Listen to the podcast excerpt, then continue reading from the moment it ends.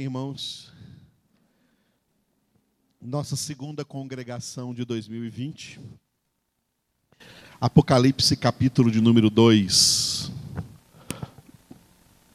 Apocalipse, capítulo de número 2. Glória a Deus. Agora vamos começar com essa leitura.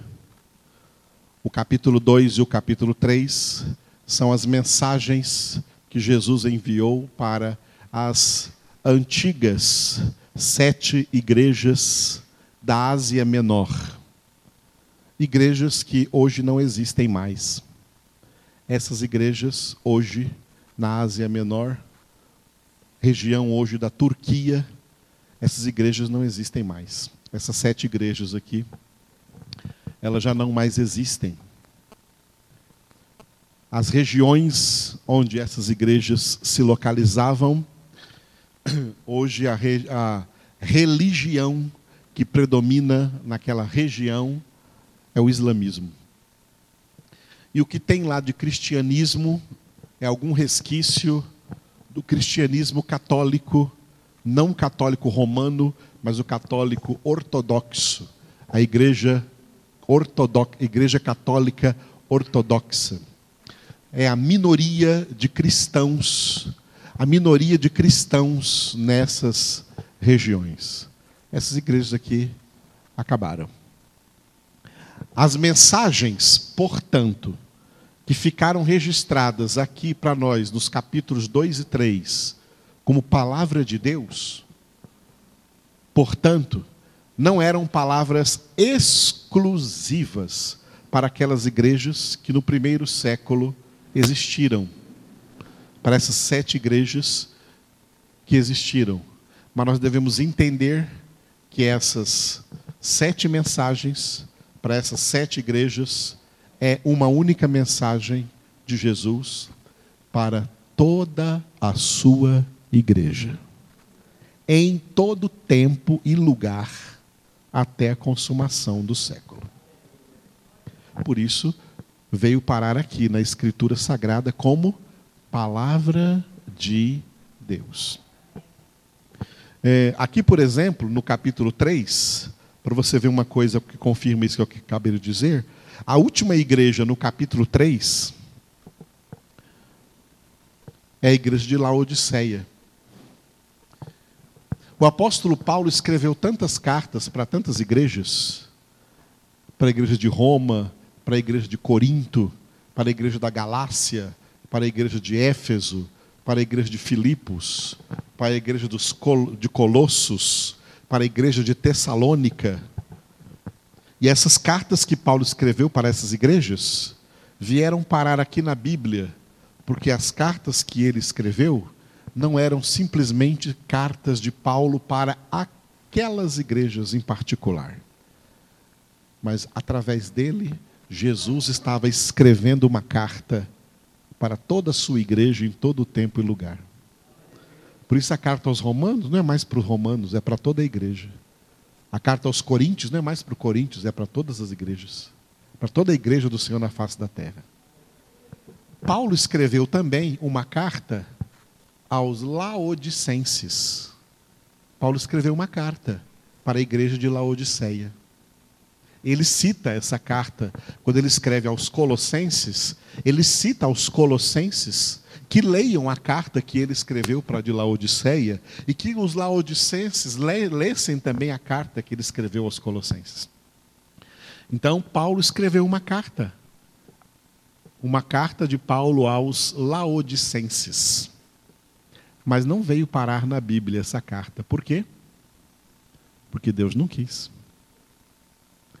Porque ela não era uma carta de Jesus para toda a sua igreja. Ela foi uma carta de Paulo para, para os laodicenses. Mas não foi uma carta de Jesus para toda a sua igreja. Por isso não veio parar aqui na Bíblia. Portanto, cada uma dessas sete mensagens que nós lemos aqui em Apocalipse 2 e 3 não são mais consideradas como mensagens particulares para cada uma dessas sete igrejas, porque senão elas não viriam parar aqui na Escritura Sagrada. Elas estão aqui na Bíblia Sagrada porque são mensagens de Jesus para toda a sua igreja, em todo tempo e lugar. Bem entendido isso? É isso que é assim que se faz a interpretação desses dois capítulos de Apocalipse, o capítulo 2 e o capítulo 3. No capítulo 2 tem as primeiras quatro mensagens, né? Mensagem à igreja de Éfeso, de Esmirna, Pérgamo e Tiatira. E no capítulo 3, para as últimas três, Sardes, Filadélfia e Laodiceia. Então, eu convido vocês a lerem comigo todo o, todo o capítulo 2, esses 29 versículos, a essas quatro, quatro cidades, né, as quais Jesus escreveu, mas está falando conosco em cada uma dessas mensagens. Eu pediria que vocês começassem, então, com os versículos ímpares, e eu leio os versículos pares. Pode começar, então, Apocalipse capítulo 2, versículo 1.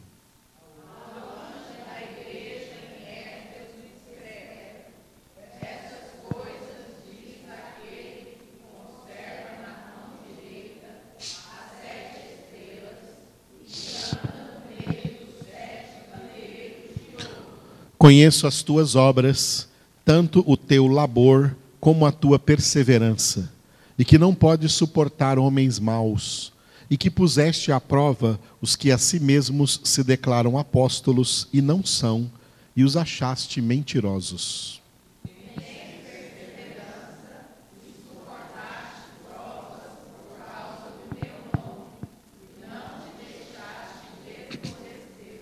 Tenho, porém, contra ti que abandonaste o teu primeiro amor.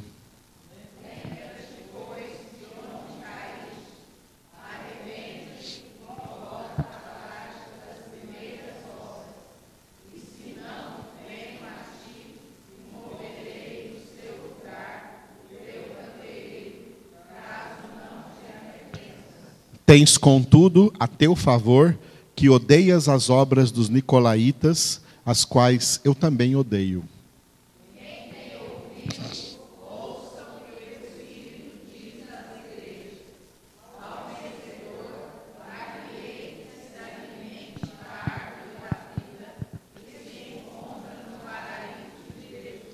Ao anjo da igreja em Esmirna escreve: Estas coisas diz o primeiro e o último, que esteve morto e tornou a viver.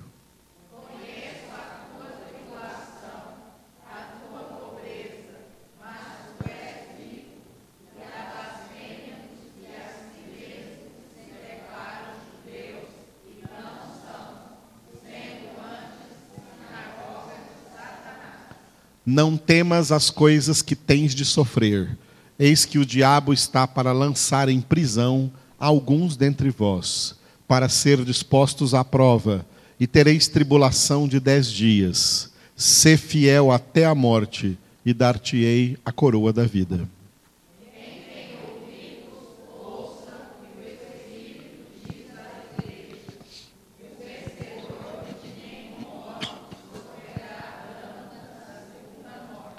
Ao anjo da igreja em Pérgamo escreve: Estas coisas diz aquele que tem a espada afiada de dois gumes.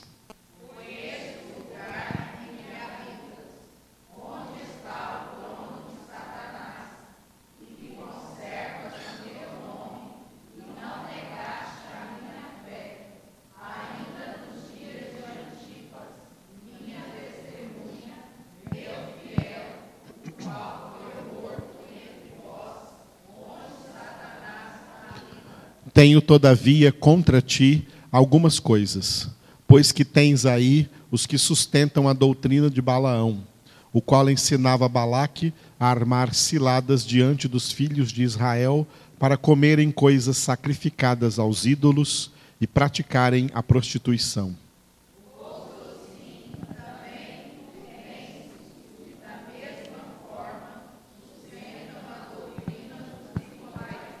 Portanto, arrepende-te, e se não, venho a ti sem demora, e contra eles pelejarei com a espada da minha boca.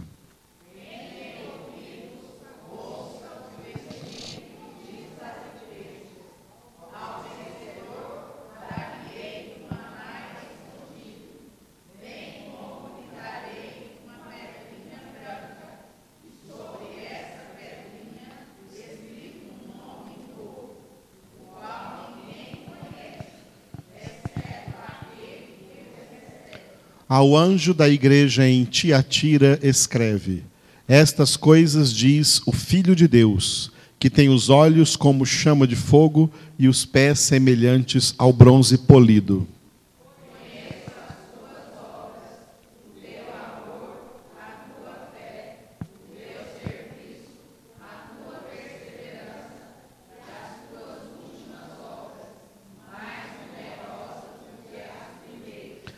Tenho, porém, contra ti o tolerares que essa mulher, Jezabel, que a si mesma se declara profetiza, não somente ensine, mas ainda seduza os meus servos a praticarem a prostituição e a comerem coisas sacrificadas aos ídolos.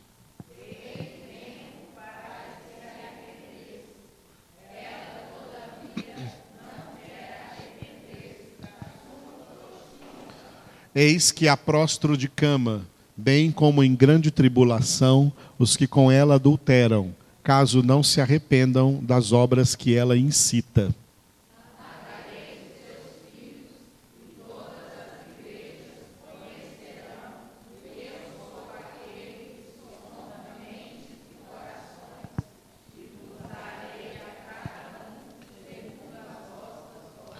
Digo, todavia, a vós outros, os demais de Tiatira, a tantos quantos não têm essa doutrina e que não conheceram, como eles dizem, as coisas profundas de Satanás, outra carga não jogarei sobre vós.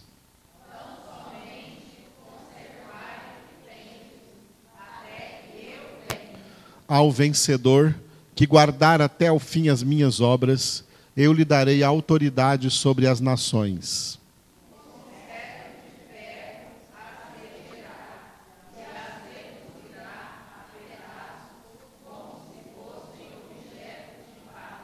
Assim como também eu recebi de meu Pai, dar-lhe-ei ainda a estrela da manhã.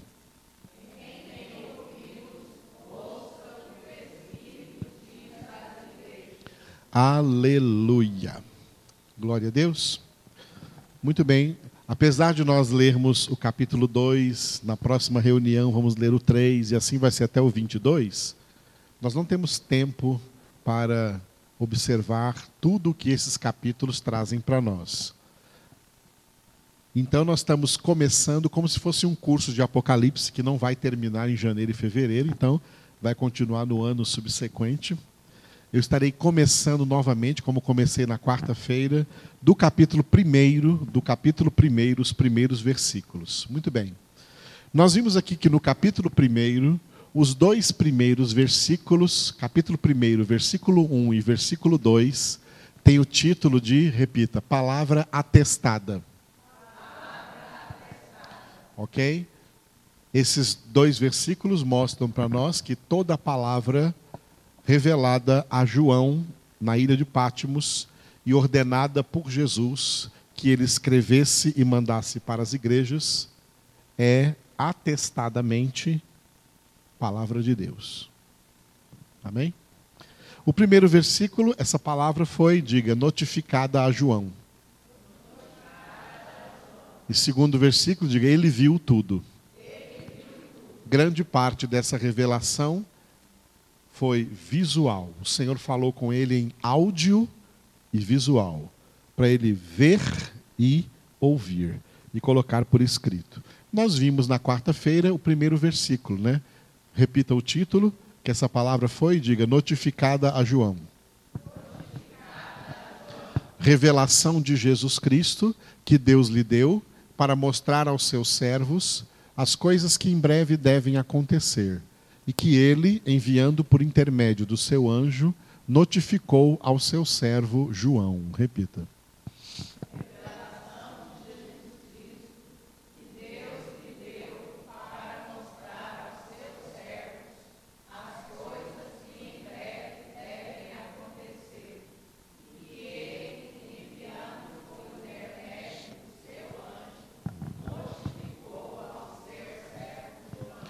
Que eu coloquei de vermelho, repita, as coisas que em breve devem acontecer.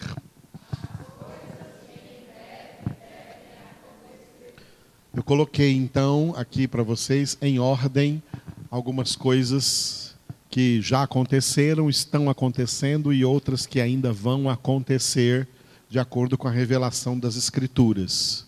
Uma coisa que já aconteceu na história são os avivamentos. Não é? A história foi pautada por vários avivamentos. O próximo avivamento que vai acontecer ainda está aqui profetizado no Apocalipse, dentre as coisas que em breve hão de acontecer. O próximo avivamento que vai acontecer terá lugar dentro dos sete anos da grande tribulação, e esse avivamento mundial, que poderá até ser o maior avivamento da face da terra da história, da história de Deus na terra com os homens, já que será um avivamento feito também num período de grande tribulação, a maior tribulação que a humanidade vai sofrer será nesse período dos sete anos. Então, correspondentemente a essa grande tribulação, eles vão também experimentar o maior avivamento da história, um grande avivamento da história, onde conversões em massa vão acontecer. Uma, uma realidade dos avivamentos é isso, tá? conversões em massa. A história nos conta, nós lemos isso nos registros históricos, que depois de um avivamento, sempre vem um período de, diga, resfriamento. Nesse período de resfriamento acontece três coisas, diga, multiplicação da iniquidade, esfriamento do amor e apostasia. Essas três coisas acontecem no período de resfriamento. Hoje nós estamos vivendo nesse período de resfriamento. O último avivamento foi do início do século XX e durou até a década de 80. Foi o avivamento chamado, que ficou conhecido, denominado, batizado pelos homens de avivamento pentecostal. Esse foi o último avivamento período em que houve em toda a terra conversões em massa, mas nós agora estamos no período de resfriamento. Desde a década de 90 para cá, estamos no período de resfriamento. E nesse período de resfriamento, nós estamos vendo essas três coisas acontecerem: a multiplicação da iniquidade no mundo, o esfriamento do amor entre os homens e a apostasia o crescimento da apostasia, que é muitos crentes saindo da palavra, saindo da verdade, saindo de Jesus, voltando para o império das trevas, voltando para o estado de condenação. E nós vimos quarta-feira que essa apostasia surge de duas maneiras: diga, apostasia intelectual, apostasia moral. A apostasia intelectual acontece com aquelas pessoas, aqueles crentes. Apostasia é pecado de crente, não é pecado de descrentes. Descrentes já estão no seu pecado, no pecado de Adão. Apostasia é pecado exclusivo de crente. Apostasia intelectual acontece com aqueles crentes, que é uma maioria, que não tem conhecimento, não tem o seu intelecto formado na palavra de Deus. Essas pessoas, esses crentes que não têm conhecimento de Deus, eles facilmente são um campo fértil para as heresias, os falsos ensinamentos. Eles recebem muitos falsos ensinamentos, eles escutam muitos hereges. Até porque muitos desses ensinamentos vêm acompanhados de milagres. Então, por causa de milagres, eles acreditam que esses ensinamentos são verdade, quando eles são mentira. Então, essas pessoas caem na apostasia, perdem a salvação porque creem numa doutrina que não é verdade. Não há salvação para quem crê em mentira. A salvação é para quem crê na verdade. A apostasia intelectual vem para esses crentes que rejeitam o conhecimento, não querem receber conhecimento de palavra. Crentes místicos, crentes religiosos, crentes emocionalistas, eles não recebem profundidade de palavra e se tornam um campo fértil para heresias eles caem na apostasia intelectual. Apostasia moral é para outros tipos de crente, talvez um menor número de crentes que caem nesse pecado porque eles não caem no pecado da apostasia intelectual, porque são crentes que conhecem Bíblia, que conhecem palavra de Deus, que experimentaram a boa palavra de Deus, receberam a palavra de Deus e apesar de tudo que aprenderam, de tudo que receberam, eles caem moralmente. Caem na prostituição ou na fornicação, caem nos pecados da carne, e caem definitivamente na apostasia. Essa é a apostasia moral. O tempo que nós estamos vivendo é o tempo em que essas três coisas estão acontecendo: a multiplicação da iniquidade, o esfriamento do amor e a apostasia. É isso que está acontecendo em nossos dias. Em nossos dias não está acontecendo nenhum avivamento, está acontecendo resfriamento nós temos que buscar o nosso avivamento interior no Senhor todos os dias, para não cairmos nesse esfriamento, não cairmos nessa iniquidade e não cairmos em nenhuma apostasia. Então, vale para nós a palavra que Jesus disse: vigiai e orai, para que não entreis em tentação. O espírito, na verdade, está pronto, mas a carne é fraca. E o único remédio para a carne é a cruz. Gálatas 5, 24. Os que são de Cristo Jesus crucificaram a carne com suas paixões e concupiscências. E lembrando que na nossa santificação, é, nós lutamos contra o pecado até a morte. Hebreus 12, 4. Na vossa luta contra o pecado, ainda não tendes resistido até o sangue, até a morte. Amém, queridos? Lutamos contra o pecado para nos santificar, e essa é a única maneira de não cairmos nem na iniquidade, nem no esfriamento do amor e nem na apostasia. Manter-nos firmes em Cristo Jesus. Manter-nos firmes na verdade. O clima que se cria no mundo com o resfriamento é um clima de preparação para o que vai acontecer, para a chegada da, diga, grande tribulação. A grande tribulação está sendo preparada tá, com esse resfriamento. O resfriamento é a preparação para a chegada aí da grande tribulação que virá sobre a terra. E depois da grande tribulação, diga milênio. O reino milenar de Cristo e depois dele então o estado definitivo e eterno de todas as coisas. Depois do milênio vem o estado definitivo de todas as coisas, aonde seres humanos não serão mais gerados, não haverá mais gente chamada à existência, e os seres humanos que foram chamados à existência, divididos em dois estados. Os condenados no estado de condenação, no lago de fogo e de enxofre para sempre, e os salvos no estado de salvação no céu com o Pai, Jesus, o Espírito Santo para sempre. O estado eterno de todas as coisas. Ok? Então, tudo isso aí é as coisas que em breve hão de acontecer. Tá? Ah, o resfriamento já está acontecendo hoje. Agora, grande tribulação e milênio, coisas que em breve devem acontecer. Ok? Ainda para terminar isso, nós temos que entender como será a segunda vinda de Jesus. A Bíblia ensina para nós como será a segunda vinda de Jesus. Tá? A vinda de Jesus ocorrerá em duas etapas. Bom, nós lemos no Antigo Testamento o que estava profetizado para a primeira vinda de Jesus. Por exemplo, Isaías 7,14. A virgem conceberá e dará à luz a um filho, e chamará por nome de Emanuel, que significa Deus conosco. Como foi profetizada a primeira vinda de Jesus, assim aconteceu. Da mesma forma também como está profetizada a segunda vinda de Jesus, assim vai acontecer. Porque a palavra de Deus é a verdade. Amém? Só que a segunda vinda de Jesus, ela vai acontecer em duas etapas. É uma vinda só, é a segunda vinda, mas ela vai acontecer em duas etapas.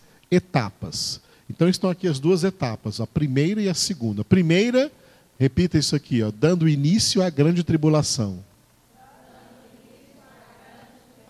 E a segunda, encerrando a grande tribulação. A segunda vinda de Jesus, então, vai acontecer em duas etapas: início dos sete anos da grande tribulação e final dos sete anos de grande tribulação. Ok? Os textos que confirmam para nós que Jesus vem primeiro no início da grande tribulação, so, em três etapas aqui, diga, sobre nuvens, ressurreição dos salvos, arrebatamento da igreja. Sobre nuvens significa que as pessoas que estiverem na terra não verão Jesus. Nessa primeira etapa, as pessoas que estiverem na terra não verão Jesus. Ele virá sobre nuvens, oculto acima das nuvens, tá? Oculto acima das nuvens. Ele não pisará na terra. Ele virá até a atmosfera sobre nuvens. Ninguém verá. Quando todo mundo vai ver Jesus, aqui na segunda etapa, quando ele vier para a guerra do Armagedon, encerrando a grande tribulação, é aqui que está profetizado assim que todo olho o verá. Todos verão Jesus no fim da grande tribulação. No início, a humanidade aqui na terra não verá Jesus. Ela verá os efeitos, tá? Os efeitos. Então Jesus vem sobre nuvens e a primeira coisa que ele vai fazer é ressuscitar os salvos cujas almas estão no paraíso. Os salvos que já morreram, eles não estão ainda na casa do Pai, eles estão no paraíso. O corpo deles está na terra, voltou já ao pó. E a alma deles, o espírito, a alma e o espírito dos salvos estão no paraíso, lá onde Jesus levou o ladrão no dia da morte. Hoje estarás comigo no paraíso. Jesus não foi aquele dia para a casa do Pai, ele foi para o paraíso. Então, o paraíso é um outro lugar que não é a casa do Pai. Jesus só foi à casa do Pai 40 dias após a sua ressurreição. Aí ele subiu, foi assunto aos céus para a casa do Pai, e João um dos seus apóstolos, o mesmo que escreveu Apocalipse, escreveu em João 3,13 que ninguém subiu ao céu a não ser aquele que desceu do céu, o filho do homem que está no céu. Ok? Portanto, essa história de que as pessoas morrem e vão para o céu, tá? é heresia católica. Heresia do catolicismo. Ah, morreu, vai para o céu a mãe de Jesus está no céu. Não, a mãe de Jesus não está no céu e nenhum apóstolo está no céu, nem Elias e Enoque estão no céu. O céu que eu digo a casa do Pai, eles estão no paraíso, porque a Escritura, que é a palavra de Deus e é a verdade, diz que ninguém subiu ao céu a não ser Jesus. Então as pessoas vão para o paraíso, que é um outro lugar, tá? Lugar de consolação, de conforto, de descanso, de triunfo, porque já venceram a luta contra o pecado, já venceram a santificação, já foram santificados, estão esperando só a vinda de Jesus para a ressurreição. Porque lá na casa do Pai não entram almas. Na casa do Pai não entra, não entra, não entram almas sem corpo almas incorporadas. Tá? No paraíso, eles estão sem o corpo, mas na casa do Pai, eles terão que entrar com o corpo. Jesus entrou com o corpo, corpo glorificado. O homem, Jesus, Jesus na sua natureza humana, é o único homem na glória na casa do Pai. E por isso Jesus disse em João 14, tá? Credes em Deus, crede também em mim. Na casa do meu pai há muitas moradas. Se não for assim, eu vou-lo teria dito. Pois vou preparar-vos um lugar. E atenção na forma como Jesus diz: ó, depois tá, que eu tiver ido e preparado o lugar, voltarei e tomar-vos-ei. Nessa ordem, primeiro ele volta e depois nos toma. Voltarei e tomar-vos-ei comigo, para que onde eu estou estejais também vós. na sua volta, os primeiros que ele vai tomar são os que estão aguardando a sua vinda no paraíso. Essas pessoas terão os seus corpos de volta, os seus corpos glorificados. Aonde quer que esse corpo voltou ao pó, ele voltará novamente do pó. A terra devolverá os seus mortos, a água devolverá os seus mortos, o fogo devolverá os seus mortos. Aonde quer que esse corpo voltou ao pó, do pó ele retornará em estado agora glorificado sobre nuvens no céu. Então haverá uma grande reunião de Jesus com os ressuscitados sobre nuvens, e na terra ninguém vai ver nada disso. Tá? Na terra ninguém vai ver nada disso. Assim que todos estiverem ressuscitados, todos que estão, o paraíso será esvaziado, o paraíso será esvaziado, porque todas as almas que estão lá, todas as pessoas que estão lá, serão ressuscitadas, estarão juntamente com Jesus sobre as nuvens.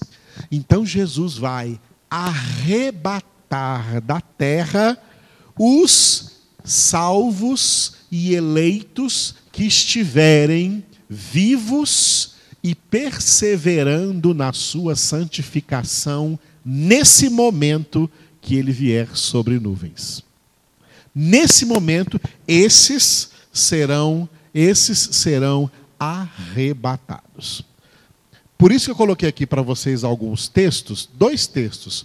Um maiorzinho aqui de 1 Tessalonicenses, capítulo 4, versículos de 15 a 18. Já abriram? Quem não abriu, abre aí que vocês é que vão ler. Eu não vou ler. Vocês vão ler 1 Tessalonicenses, capítulo 4, versículos 15 até o 18. Preste atenção enquanto vocês leem, porque vocês estarão lendo exatamente o que eu já falei: a ressurreição dos salvos e o arrebatamento da igreja. Abriram? Então, tá? Ordenadamente, por gentileza. Leiam. Um, dois, três e.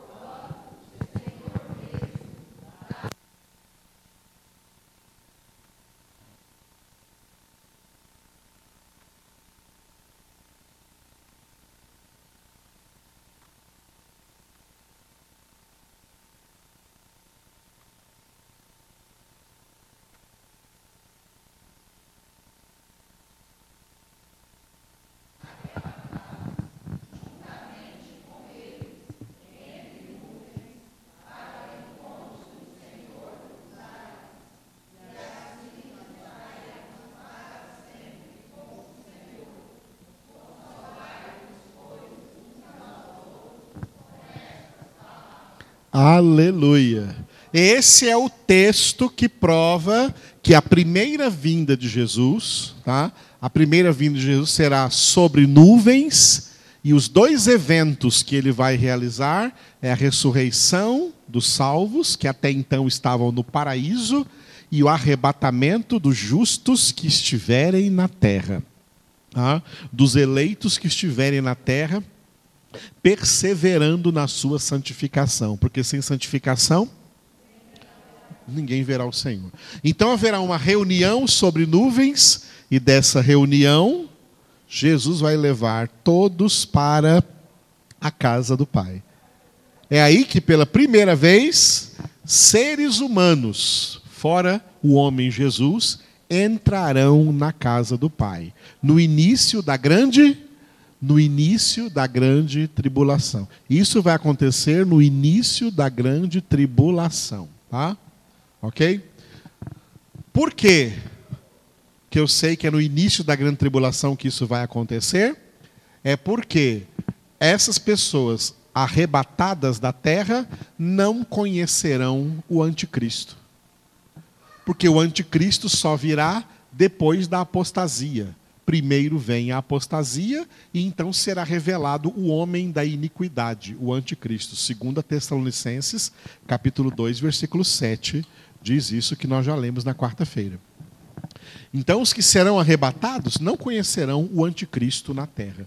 Só vão conhecer o anticristo na terra os que não tiverem sido arrebatados, os que ficaram na terra para a grande tribulação, porque um dos grandes elementos da grande tribulação é o reino do anticristo sobre a face da terra, o que vai prover grande sofrimento para a humanidade, especialmente para os crentes que estiverem na terra, os crentes que não foram arrebatados e os crentes que vão se converter no grande avivamento durante a grande tribulação.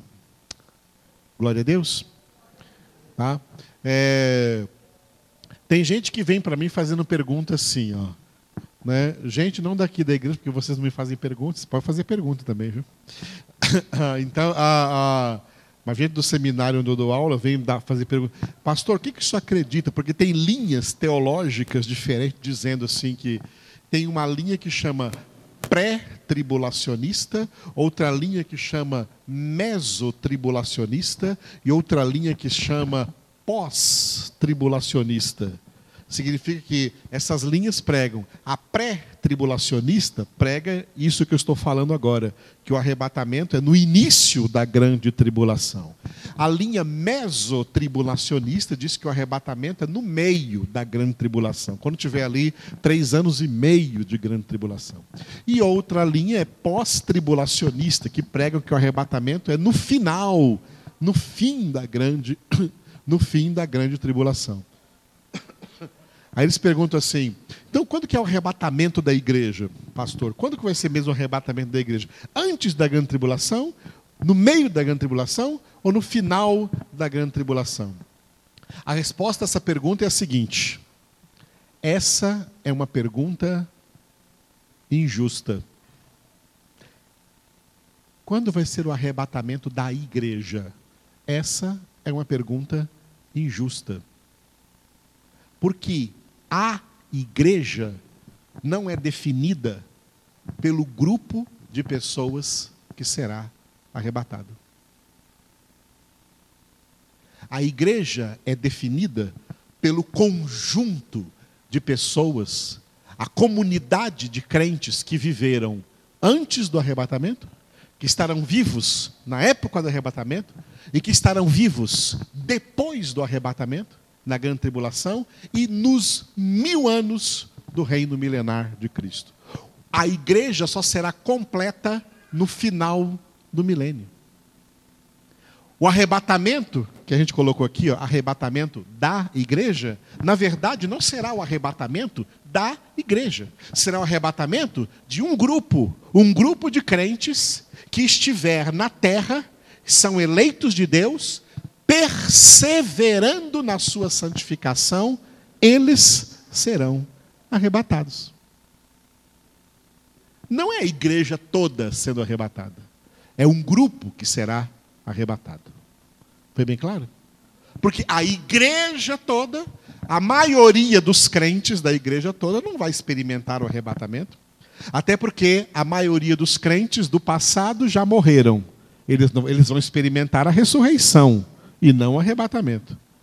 E os crentes que viverem depois do arrebatamento também serão salvos e ressuscitados e vão, vão para o céu depois do arrebatamento, não vão experimentar arrebatamento.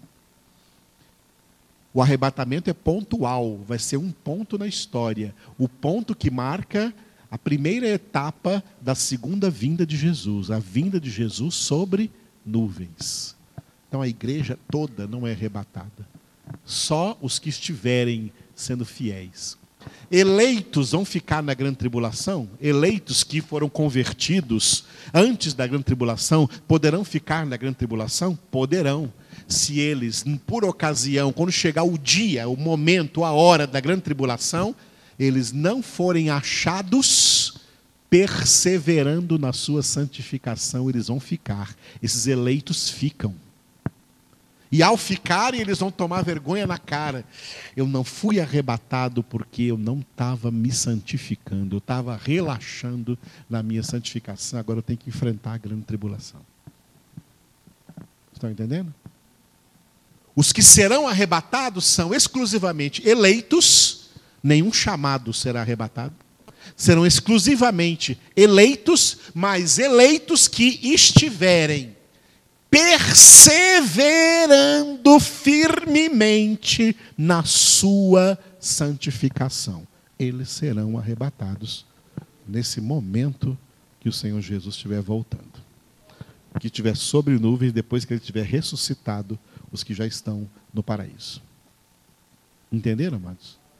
Porque durante a grande tribulação, haverá muito eleito se santificando e haverá muito eleito que vai ser convertido, que até o arrebatamento era ímpio, até o arrebatamento não era convertido. Eles vão ser convertidos dentro da grande tribulação. Dentro dos sete anos da grande tribulação é que esses eleitos serão convertidos, salvos, batizados com o Espírito Santo o Espírito Santo não vai sair da terra. Existem doutrinas erradas pregadas por certas igrejas que durante a grande tribulação o Espírito Santo vai ser retirado da terra. E isso é uma incoerência teológica e bíblica. Por quê? Porque o Espírito Santo é Deus. Deus é o Pai, o Filho e o Espírito Santo. Nem o Pai, nem o Filho, nem o Espírito Santo podem ser retirados de lugar nenhum, porque ele é Deus e Deus onipresente, sempre presente em todo lugar. O Espírito Santo não será tirado da terra. Se você já ouviu essa pregação por aí, ela é mentira. O que será tirado da terra é o grupo dos eleitos. Tá? Os eleitos que perseveram na santificação, aqueles que, enquanto o mundo multiplica a iniquidade, eles se multiplicam na sua santificação. Eles perseveram na sua santificação. Eles não são como o mundo, eles são diferentes do mundo. Por isso eles resistem o diabo, resistem o anticristo. A Bíblia fala: "Resistiu o diabo e ele fugirá de vós". Então, quando for retirado aquele que resiste o diabo, o que resiste o diabo é o remanescente fiel, é o grupo dos fiéis, é o grupo dos eleitos. E é aí então que o anticristo se manifesta. Os eleitos serão retirados. Os eleitos, eles são, eles são é, denominados da igreja de Filadélfia, que nós lemos em Apocalipse capítulo 3, e leia especialmente aí o versículo de número 10. Apocalipse capítulo 3, versículo 10. Leia bem forte.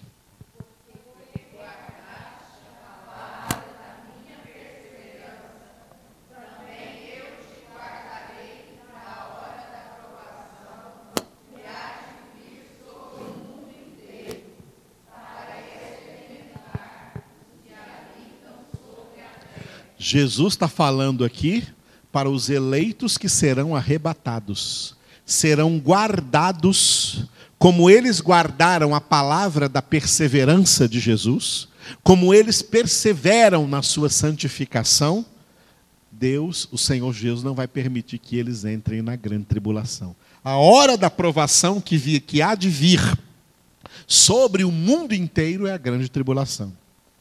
E os eleitos que estiverem perseverando na sua santificação, perseverando na palavra, quando chegar a data de começar a grande tribulação, eles serão arrebatados em cumprimento dessa palavra aqui de Apocalipse capítulo 3, versículo 10. E como eu repito, se algum eleito estiver relaxando na sua santificação, não estiver perseverando na palavra, ele fica para a grande tribulação. Ele fica para se santificar na grande tribulação. Cuide-se. Agora, né? Já pensou se antes da grande tribulação, alguém que não está perseverando na palavra, morre antes?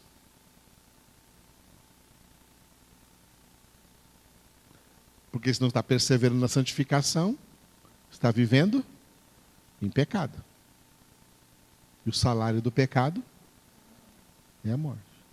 Em todas as datas, seja de alguém morrendo ou de Jesus voltando, só sobe quem estiver perseverando na sua santificação. Glória a Deus.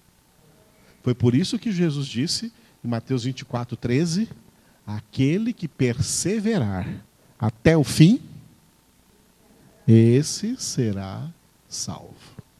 Aleluia. Perseverar. Seja até o fim de sua vida, ou até o fim do prazo do tempo marcado para Jesus voltar aí sobre sobre nuvens. Glória a Deus.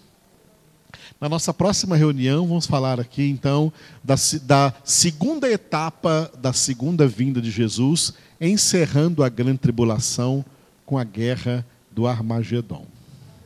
Aleluia. Por hoje, por enquanto, está bom. Entendeu bem claro o arrebatamento? Então não existe esse negócio de é pré, é meso, é pós. Não existe. A Bíblia, biblicamente, é pré. Pré. Jesus vem. Porque a grande tribulação vai começar lá no capítulo 6 de Apocalipse, com a abertura do primeiro selo. E na abertura do primeiro selo vem o anticristo, montado num cavalo branco, imitando Jesus. Só que ele não tem uma espada, ele tem um arco. Não é Jesus. Jesus vem num cavalo branco, nós vamos ler depois, lá no Apocalipse 19, não com um arco, com uma espada. Espada de dois gumes. Então, a grande tribulação começa com a abertura do primeiro selo, a chegada do anticristo. Antes disso, os eleitos que estiverem perseverando na santificação já terão sido arrebatados. Glória a Deus. E quando vocês leram aí Tessalonicenses, só para. Quando vocês leram aí Tessalonicenses, esperando o toque da trombeta, não confunda essa trombeta com as sete trombetas que ainda serão tocadas lá dentro do Apocalipse na grande tribulação. Lembrando que quando Paulo escreveu Tessalonicenses, o Apocalipse ainda não tinha sido escrito. Tá? Portanto, aquela trombeta que fala lá em Tessalonicenses, ouvida a voz do arcanjo, ressoada a trombeta de Deus, os que morreram em Cristo ressuscitarão primeiro, aquela trombeta não é uma das sete trombetas reveladas no Apocalipse, tá? mas é uma ordem de Deus dada no céu para Jesus voltar e ressuscitar os cristãos, os crentes mortos e arrebatar os crentes vivos. Glória a Deus. Então não confunda aquela trombeta que vocês leiam aí, que vocês leram no Apocalipse, com as sete trombetas que acontecerão lá dentro da grande tribulação. Amém? É bom a gente aprender o Apocalipse pouco a pouco, entendendo essas coisas, tá? Entendemos essas coisas para não cairmos em ensinamentos errados, porque como tem erro, uma das doutrinas bíblicas mais cheias de erros, porque se desvia do contexto todo da Escritura, então, são doutrinas sobre o fim dos tempos, o fim do mundo, a consumação do século. Então nós temos que ficar sempre com aquilo que está dentro do contexto da palavra de Deus. Amém?